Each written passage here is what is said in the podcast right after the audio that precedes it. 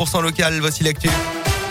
Et à la une de l'actualité ce matin, la plainte de Fanny Agostini contre Jean-Jacques Bourdin, l'animatrice clermontoise qui vit aujourd'hui dans une ferme en Haute-Loire, aurait subi une agression sexuelle de la part du journaliste en 2013 lorsque les deux travaillaient à RMC BFM TV. C'est ce qu'elle dit dans Mediapart.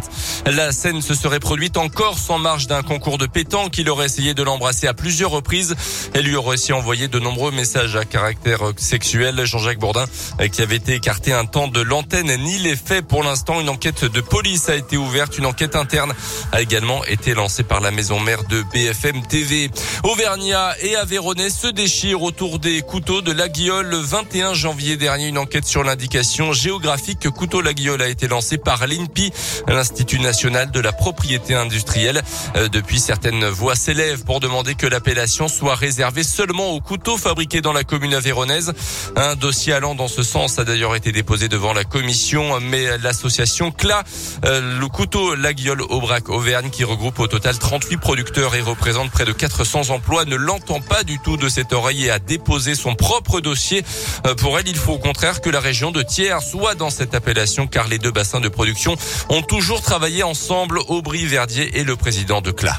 On entend dire Thiers, un couteau dans le dos des laguiolets. Mais ce n'est absolument pas la réalité. Le consommateur, il se trouve qu'il a été plus ou moins induit en erreur parce qu'il achetait un couteau à la gueule sans qu'on lui dise vraiment qu'il n'était pas forcément ou entièrement fabriqué à la gueule. Et notre dossier apporte toutes les preuves que Thiers et la gueule sont liés. C'est à Thiers que le savoir-faire du couteau la gueule s'est transmis de génération en génération sans discontinuer. Il y a eu des interruptions à la gueule. Ça prouve que le couteau la gueule aurait certainement disparu si Thiers n'avait pas été ce fil conducteur dans sa production.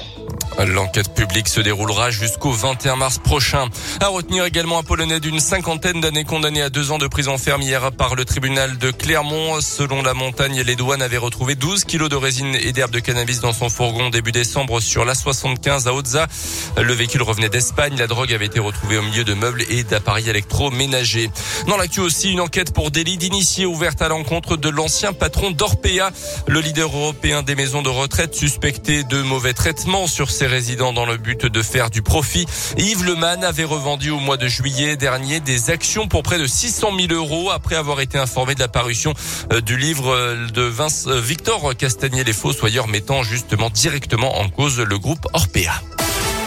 Les JO de Pékin qui continuent aujourd'hui avec une nouvelle chance de médaille pour les Bleus en biathlon avec le relais masculin.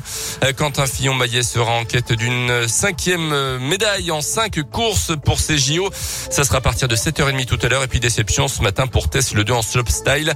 Elle a terminé à la septième place ce matin après avoir été médaillée en argent sur le Big Air il y a quelques jours. Et puis en foot, huitième de finale allée de la Ligue des Champions ce soir avec le choc tant attendu entre le Paris Saint-Germain et le Real Madrid. Ça sera à suivre à partir de de 21h.